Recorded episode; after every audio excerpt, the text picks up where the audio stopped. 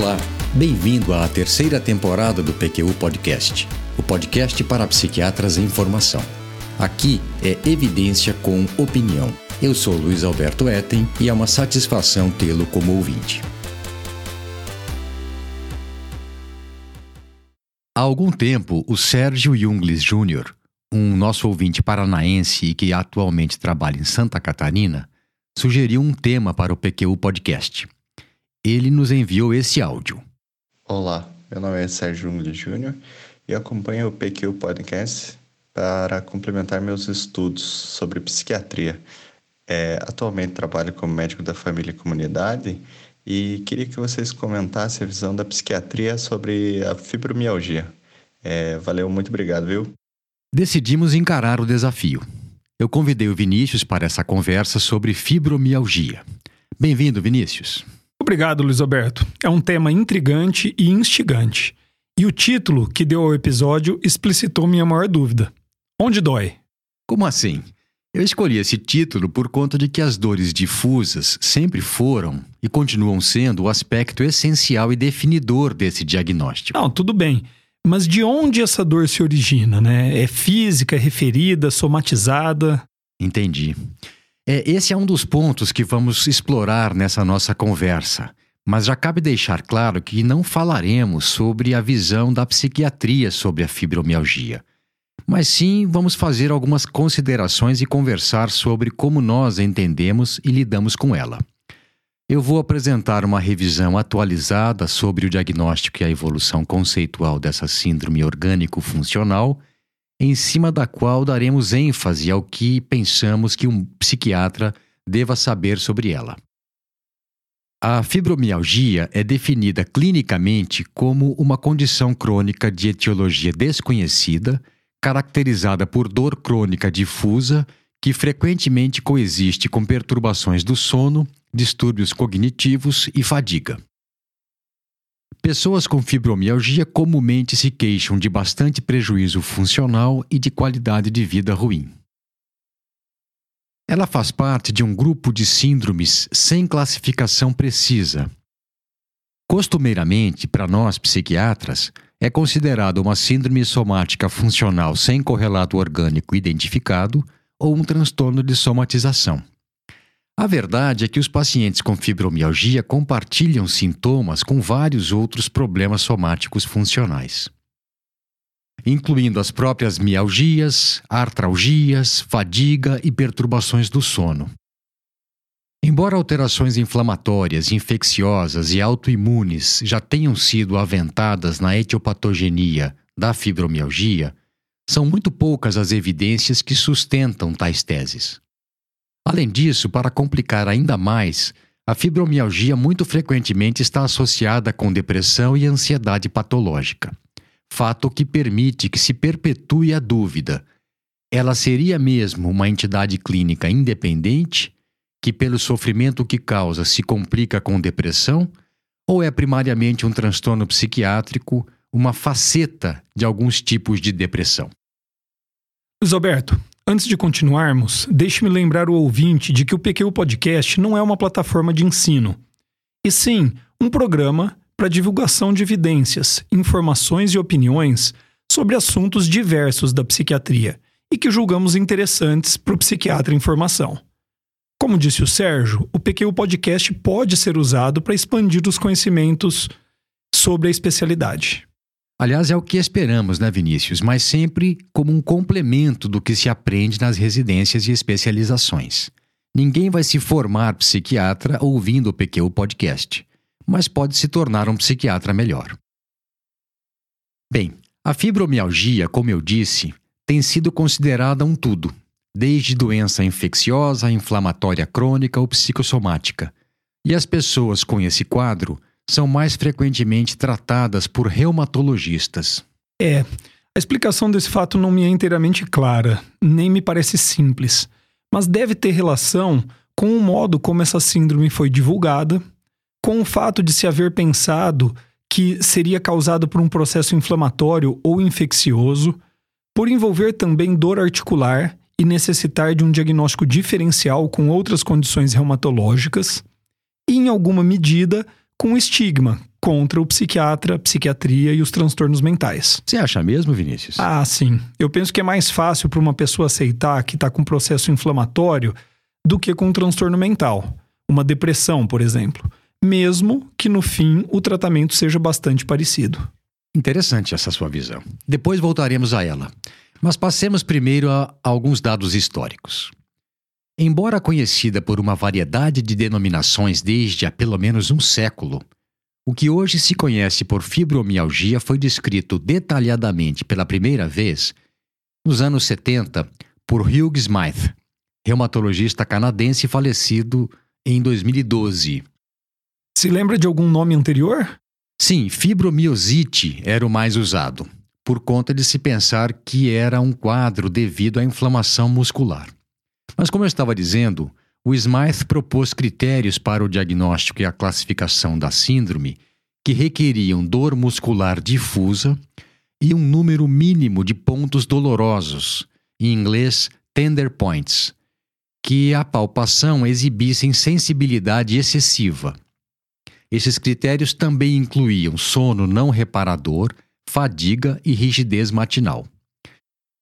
Além disso, propunha a distinção entre fibromialgia primária e secundária a alguma outra condição médica que pudesse causar ou contribuir para a gênese dos sintomas.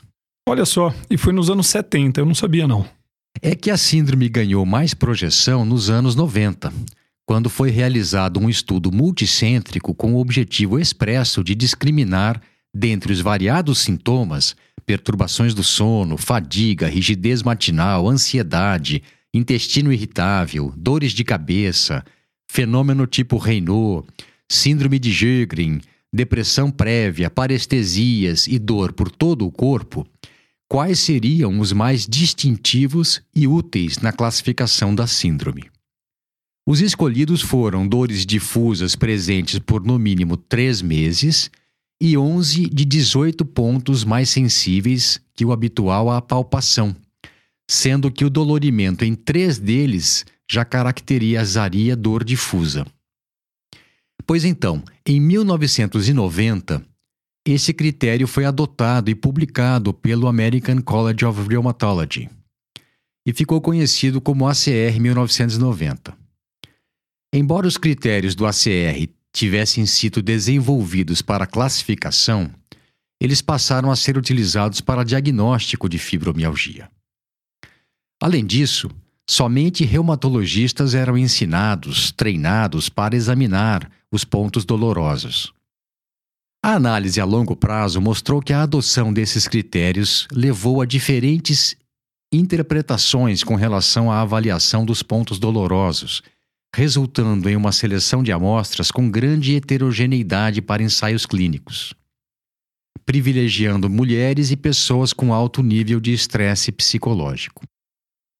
Em 2010, Vinícius, foram propostos critérios diagnósticos que não incluíam o exame dos pontos dolorosos. Eles foram modificados em 2011 e 2016. E, hoje em dia, para que se faça o diagnóstico de fibromialgia, o paciente precisa apresentar dores difusas por pelo menos três meses, então isso não mudou não apresentar alguma doença que possa explicar as, as dores, isso também não mudou. Indicar as áreas corporais dentro de 19 possíveis em que experimenta mais dor e referir três sintomas somáticos na semana anterior à avaliação, como se levanta de manhã, sentindo-se refeito ou não, perturbações da cognição e fadiga que são então avaliados pelo médico em termos de leves, moderados ou graves. Não sei se fica claro, Vinícius, mas isso representou uma mudança de paradigma. Ah, total. Passa-se de uma síndrome caracterizada por dor difusa e mais evidente em alguns pontos corporais, os pontos dolorosos, para uma com sintomas múltiplos, sendo que a maior sensibilidade à dor em algumas regiões corporais não desaparece, mas perde importância. Eu imagino que isso teve um impacto na prevalência do quadro.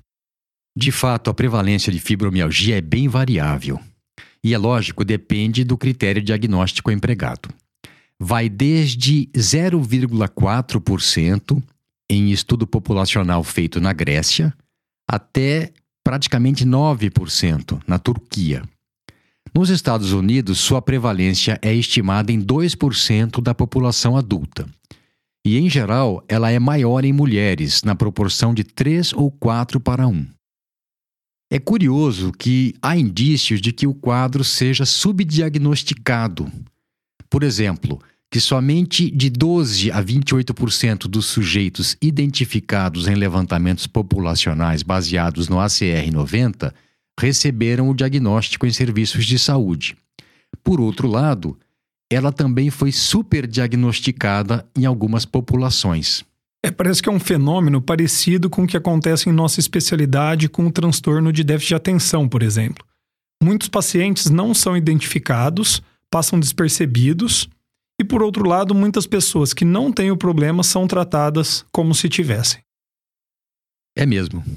Isso talvez tenha a ver com o fato de os sintomas da fibromialgia possuírem uma conotação dimensional, ou seja, de estarem distribuídos em um contínuo na população geral, sendo que os critérios diagnósticos identificariam mais ou menos casos de acordo com o ponto de corte. É sim, mas também ao fato de haver muita superposição dos sintomas de fibromialgia com os de outros transtornos ditos somático-funcionais ou psicossomáticos tais como síndrome de fadiga crônica, síndrome do intestino irritável. Isso sem falar na confusão possível com quadros de depressão. É verdade. Eu vou falar um pouco sobre isso.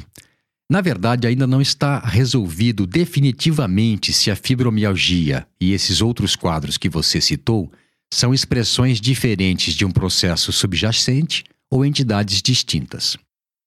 Vamos ver se, explorando um pouco mais a sintomatologia da fibromialgia, nós avançamos na compreensão dessa síndrome e dos seus limites clínicos. Comecemos pela dor, o principal dos sintomas. Habitualmente, o paciente tem dificuldade de definir quando começou a dor. Se ela começou de maneira localizada, que depois se generalizou, ou se já começou no corpo todo. O paciente sente mais dor no final do dia, mas pode haver também pela manhã. A dor é sentida nos ossos, ou no músculo, ou ao redor das articulações. Ela é descrita como difusa, no corpo todo, mas os pacientes frequentemente indicam que experimentam mais dor em algumas regiões, as mais comuns sendo ombros, braços, região lombar e nádegas. Existe uma maior sensibilidade ao toque, não há inchaço nas articulações na fibromialgia, pois não há inflamação nas articulações. A sensação de inchaço pode aparecer pela contração da musculatura em resposta à dor. Muitos pacientes, entretanto, afirmam que a dor não é o que mais incomoda, e sim a rigidez matinal, a fadiga e o sono de má qualidade e pouco reparador. A maioria dos pacientes com fibromialgia descreve a dor como contínua, embora com períodos de maior intensidade.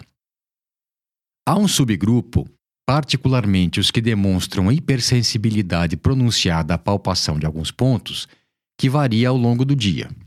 Nesses, tanto a dor quanto a rigidez e a fadiga são muito mais intensas de manhã e menores no fim do dia.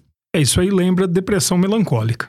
É, é verdade mas por enquanto eu estou me atendo à descrição do quadro de fibromialgia sem levar em conta os sintomas depressivos associados. Passemos agora às perturbações do sono. Entre 70% e 90% dos pacientes com fibromialgia relatam sono de má qualidade, insônia de conciliação, mais despertares noturnos, menos horas de sono e levantarem-se indispostos pela manhã tanto em relação a controles saudáveis quanto comparados com pacientes com outras queixas reumáticas. A polissonografia confirmou boa parte dessas queixas. Estudos longitudinais reforçam a relação de mão dupla entre perturbações do sono e dor, ou seja, uma noite de sono ruim se correlaciona com mais dor no dia seguinte e mais dor na hora de dormir tem a ver com é, pior da qualidade do sono. A fadiga, Vinícius, é queixa de pelo menos 75% dos pacientes com fibromialgia. E há, como não seria de se surpreender, considerável superposição entre os diagnósticos de fibromialgia e síndrome de fadiga crônica, tanto em amostras populacionais quanto clínicas. É, mas o que, que os pacientes querem dizer quando se queixam de fadiga, hein, Luiz Alberto? Pois é, apesar dessa, da importância desse sintoma, Vinícius, a sua definição continua sendo vaga. E esse fato exige que se interprete com cautela o resultado de estudos sobre correlações de fadiga com outros sintomas. Essas correlações elas são positivas, elas são diretas entre fadiga e sobrecarga emocional e fadiga e perturbações do sono. E veja que fenômeno curioso.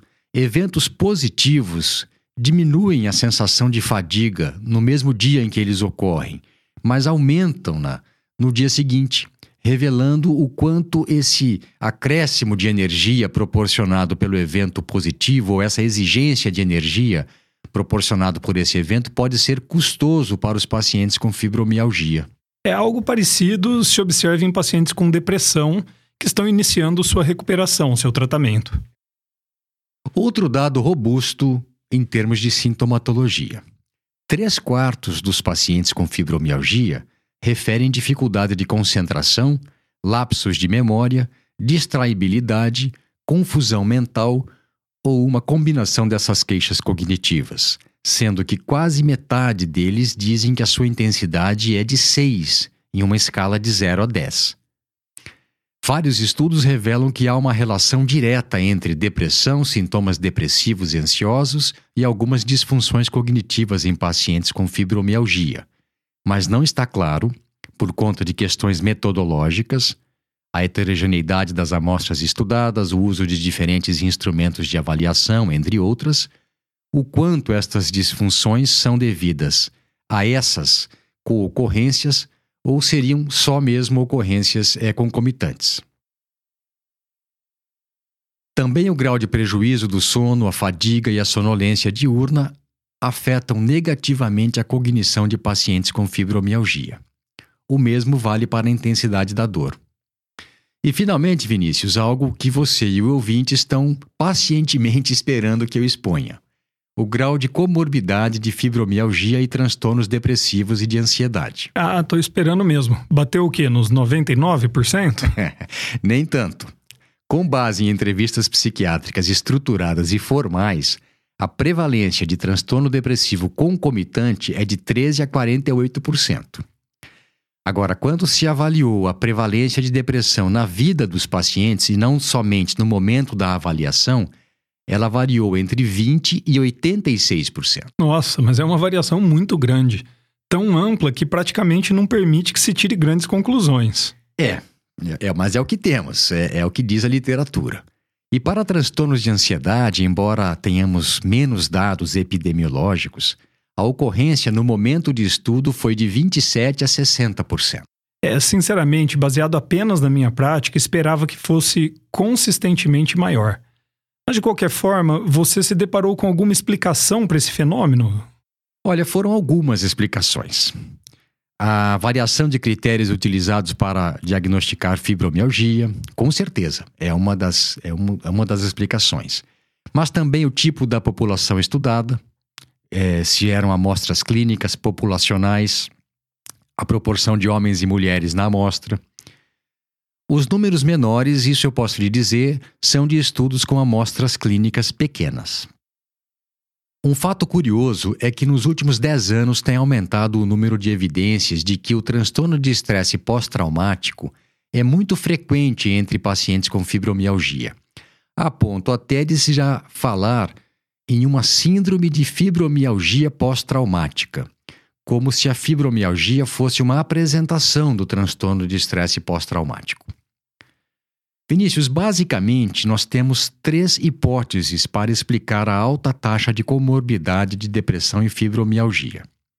A primeira é de que a depressão pudesse ser consequência da dor crônica com sintomas debilitantes.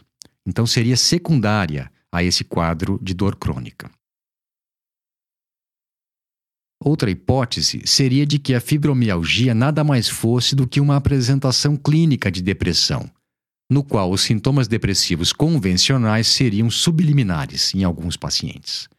E a terceira, de que a depressão e a fibromialgia fizessem parte do mesmo espectro de transtornos e tivessem um, substrato etiopatogênico comum. Há muitos argumentos em favor dessa última possibilidade, derivadas de fontes bem diversas. Os sintomas depressivos e ansiosos se correlacionam diretamente não somente com as manifestações centrais de fibromialgia, então, repetindo, dor, fadiga, qualidade do sono e alterações cognitivas, como também inversamente com atividade física, funcionamento social, desempenho profissional e qualidade de vida. Ou seja, a sua presença faz com que o quadro seja mais grave, mas eu não creio que seja este o momento de nos aprofundarmos nessa relação. Ah, eu até concordo, mas dá uma palhinha aí. Tá, então bem por cima, é, sem maiores aprofundamentos. Nós temos estudos mostrando contribuição genética comum, então coagregação de depressão e fibromialgia em famílias, maior incidência de ambas em mulheres, o envolvimento de vias autonômicas do eixo hipotálamo-hipófise adrenal em ambas as síndromes, a grande frequência de eventos de vida negativos como desencadeante do quadro e maior ocorrência de estresse crônico, sugerindo então algo como a epigenética do transtorno, a ausência de marcadores biológicos e, por fim, a resposta terapêutica de alguns pacientes com fibromialgia a medicamentos sabidamente eficazes no tratamento de depressão. Olha, para concluir essa breve revisão, algumas informações sobre o tratamento, começando pelo que é consensual. Primeiro, o tratamento de pacientes com fibromialgia requer abordagem multimodal, englobando educação, orientação terapêutica, terapia cognitivo-comportamental, exercícios físicos supervisionados, fisioterapia e farmacoterapia. Segundo, deve-se evitar o uso de analgésicos, principalmente de opioides. Não há evidências de que eles sejam de alguma valia para pacientes com fibromialgia. E terceiro, não limitar o tratamento à farmacoterapia. Quando isso acontece, o insucesso é certo. É lógico. Seria como tratar diabetes somente com insulina ou hipoglicemiantes orais, sem se preocupar com orientações dietéticas ou de controle de peso. É, é isso mesmo. Em termos de tratamento medicamentoso, as alternativas são agentes que melhoram a neurotransmissão serotonérgica e noradrenérgica, então a amitriptilina, duloxetina, a desvenlafaxina e o milnaciprano, medicamentos que diminuem a atividade glutamatérgica, a gabapentina e a pregabalina, e relaxantes musculares. Uma revisão Cochrane recente, publicada no ano passado, 2018, com base em estudos de baixa ou muito baixa qualidade, segundo os autores, não revelou diferenças entre duloxetina e milnaciprano contra placebo no tratamento de fibromialgia em termos de alívio de 50% ou mais da dor, nem com relação à fadiga e nem quanto ao alívio de problemas de sono. Eles foram superiores ao placebo, no entanto, na percepção dos pacientes em termos de grau de melhora geral e quando se comparou alívio de 30% da dor. Os autores dessa revisão dizem ainda que a desvenlafaxina não se mostrou diferente do placebo quanto à eficácia, tolerabilidade e segurança em um pequeno ensaio clínico com pacientes com fibromialgia. E concluem que a duloxetina e o milnaciprano aliviam um pouco a dor em pacientes com fibromialgia mas que alguns experimentam efeitos colaterais que podem ser bastante incômodos, principalmente náusea, enjoo e sonolência. Pouco animadores esses resultados, hein? É... E, e tem algo sobre a pregabalina? Tem. Uma revisão baseada em evidências compilando 13 ensaios clínicos controlados de pregabalina em monoterapia contra placebo, feita por Arnold e colaboradores e publicada em 2018, mostrou que a pregabalina foi superior ao placebo no alívio sintomático da dor, melhorou a qualidade do sono e, em menor grau, a qualidade de vida dos pacientes. A dose inicial foi de 150 a 300 mg por dia e a dose de manutenção de 450 a 600 mg por dia. A maior parte desses estudos, Vinícius, foi de 15 semanas. Os seus efeitos terapêuticos são modestos e os efeitos colaterais toleráveis, mas a duração da melhora sintomática da dor, maior ou igual a 30%, só foi demonstrada até seis meses. Outra revisão, um pouco mais antiga, de Marie e Moore, publicada em 2012, chega à mesma conclusão, mas questiona a generalização dos resultados para as populações clínicas, pois, pelos critérios de seleção dos pacientes, foram excluídos dos ensaios os que tinham comorbidades comuns. Sobre evolução e prognóstico, Luiz Alberto, você encontrou algum dado? Sim, vamos lá. Remissão espontânea é muito rara. E na maioria dos pacientes, a dor e os demais sintomas são praticamente constantes, mas flutuam em intensidade, sendo que os critérios da ACR 90 identificam os casos com manifestações mais graves que estariam no extremo da distribuição contínua que os casos de fibromialgia teriam na população geral. É por isso, Vinícius, que alguns autores dizem que a fibromialgia é um transtorno de espectro em duplo sentido não somente seria parte de um espectro de frequência de gravidade de sintomas, mais especificamente dos casos de maior gravidade é, num extremo, mas também poderiam pertencer a um espectro de síndromes. Fadiga crônica, intestino irritável, às quais frequentemente nos referimos como síndromes somáticas funcionais, criptogênicas ou transtornos de somatização. É legal. Bom, obrigado. É, que pontos você gostaria de destacar? Por onde quer começar a nossa conversa depois dessa revisão que eu apresentei? Ah, pela relação fibromialgia e depressão. As estimativas de comorbidade foram feitas, em sua imensa maioria, a partir de estudos de corte transversal e não de segmento longitudinal. Isso mesmo. Eu senti falta na revisão que você apresentou de algo prospectivo que pudesse esclarecer o que une ou separa esses transtornos seria uma maneira de ver em que medida um se soma ao outro, se complica com o outro ou se transforma no outro. É, há um estudo desenvolvido por um grupo de pesquisadores de Taiwan, publicado no Journal of Pen, da American Pen Society, em 2015, e que poderá ser de seu interesse. Eu deixei de propósito para comentá-lo agora para que a revisão não ficasse ainda mais longa. O Instituto Nacional de Seguro-Saúde de Taiwan possui um banco de dados bastante confiável, segundo os autores do artigo. E por seu intermédio, eles encontraram 25.969 pacientes com fibromialgia e sem qualquer transtorno psiquiátrico, e 17.142 pacientes com depressão sem fibromialgia entre 2000 e 2008, de acordo com os códigos do CID-9-CM, que foram emparelhados por idade e sexo com grupos controles e acompanhados até 2011. Com essa estratégia, os autores identificaram os casos com fibromialgia que fizeram um episódio de, de depressão e os com depressão que desenvolveram fibromialgia durante o segmento. Esse estudo promete. Então, os resultados a partir da análise de regressão condicional de Cox com os devidos ajustes por dados demográficos e comorbidades médicas, mostraram que os pacientes com fibromialgia tiveram risco de apresentarem depressão subsequente 7,46 vezes maior que os controles. E no sentido inverso, os que já tinham depressão tiveram risco de 6,28 vezes maior para desenvolverem fibromialgia, isso em relação aos controles. O que esses dados revelam, então? Primeiro, que existe uma população de pessoas com fibromialgia sem depressão ou qualquer outro transtorno psiquiátrico.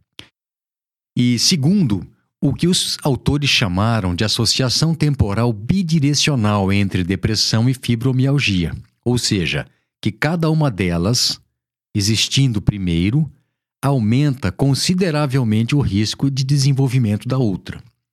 E com isso eles concluem que é, é, seria um reforço à hipótese de que teriam uma fisiopatologia compartilhada. É muito interessante. No conjunto do que você está dizendo, apesar das, da grande comorbidade entre fibromialgia e depressão, seria incorreto afirmar que a fibromialgia é apenas uma forma de transtorno depressivo, algo como uma depressão mascarada, como querem alguns e eu mesmo já pensei. De fato, pensando bem, se assim fosse, não teríamos tantos estudos mostrando que nem todos os pacientes com fibromialgia apresentam depressão e que nem todos os pacientes com depressão se queixam de dores difusas. Isso mesmo. Foi também o que eu depreendi das, das leituras que eu fiz. Do mesmo modo que depressão e transtorno de ansiedade generalizado são muito comumente comórbidos e nem por isso se nega a existência de um transtorno de ansiedade. Perfeito. Por outro lado, não se pode negar que existem muitas semelhanças de fibromialgia com depressão. A subjetividade das queixas, dentre elas dor, fadiga e outros sintomas de fibromialgia, são tão subjetivos como tristeza, desânimo, desinteresse, que são típicos da depressão. Não são quantificáveis objetivamente, de modo em que ambos os quadros, na fibromialgia e na depressão, o paciente sofre com a incompreensão de familiares, parentes, amigos e com a dificuldade dos profissionais de saúde corretamente avaliarem a intensidade do mal-estar que sentem. Exatamente. E da mesma forma, apesar de eu não ter desenvolvido essa vertente, há várias similaridades entre transtorno de ansiedade generalizada e, e, e, e fibromialgia. Os pacientes com esses diagnósticos percebem estresse, tensão emocional e perturbações do sono como fatores de piora do quadro, da dor em particular nos casos de fibromialgia. E mais, tais pacientes reconhecem que repouso, massagem e técnicas de relaxamento são úteis no alívio de seus sintomas. Também a hipervigilância generalizada é um fator comum em ambos os transtornos tem sido inclusive interpretada como a responsável pela sensibilidade aumentada a estímulos dolorosos em pacientes com fibromialgia. É, ou seja, não se descarta a possibilidade de que depressão, transtorno de ansiedade generalizada, fadiga crônico e fibromialgia sejam desdobramentos distintos de um mesmo desbalanço geral. Essa é uma ideia que vigorava na psiquiatria inglesa nos anos 70 e 80 e que de tempos em tempos ressurge, de que haveria uma síndrome neurótica geral com diversas facetas, neurastenia, alguns transtornos de personalidade, além de algumas formas de depressão e de quadros de ansiedade. Mas é melhor não nos perdermos nessa direção. A fibromialgia é uma categoria diagnóstica da CID-10, uma das doenças do sistema músculo-esquelético e tecido cognitivo sob o código M79.7. Na CID-11, ela foi realocada para a categoria de dor crônica difusa, relacionada com disfunção de sistemas de modulação de dor, com aumento da sensibilidade à dor e diminuição dos mecanismos inibitórios do controle da dor. Em contrapartida, a falta de conhecimento sobre a fisiopatogenia da fibromialgia e de substrato orgânico que a justifique permite que boa parte dos pacientes com fibromialgia sejam categorizados na CID-10 como F45.4, transtorno doloroso somatoforme persistente. É verdade. Mas aí eu acho que isso mais atrapalha do que ajuda no entendimento do que se passa, na medida em que, de novo, se mistura alhos com bugalhos, sendo que não se sabe qual é qual. Eu penso que o transtorno somatoforme é mais vago que o de dor crônica primária. É preciso que o ouvinte saiba também que no DSM-5, os casos de fibromialgia seriam categorizados com algum esforço como transtornos com sintomas somáticos. Categoria que entrou no lugar de transtornos dolorosos do capítulo Transtornos Somatoformes. Quer saber? Nesse ponto eu já posso afirmar a grande verdade. Fibromialgia com esse nome não consta nos manuais de diagnóstico psiquiátrico, ou seja, a psiquiatria não a reconhece, ou ao menos não se ocupa dela como entidade clínica com essa denominação. O que é uma pena, pois com isso praticamente se inviabiliza a pesquisa conjunta de psiquiatras com reumatologistas, neurologistas e anestesistas. Para concluir, Vinícius, veja se concorda com o meu raciocínio. Diante de um paciente que nos procura, a nós psiquiatras, com um quadro de depressão ou de transtorno de ansiedade generalizada e com dor difusa e sensação de fadiga, sugiro que façamos como quando nos deparamos com um paciente idoso com queixas de depressão e déficits cognitivos.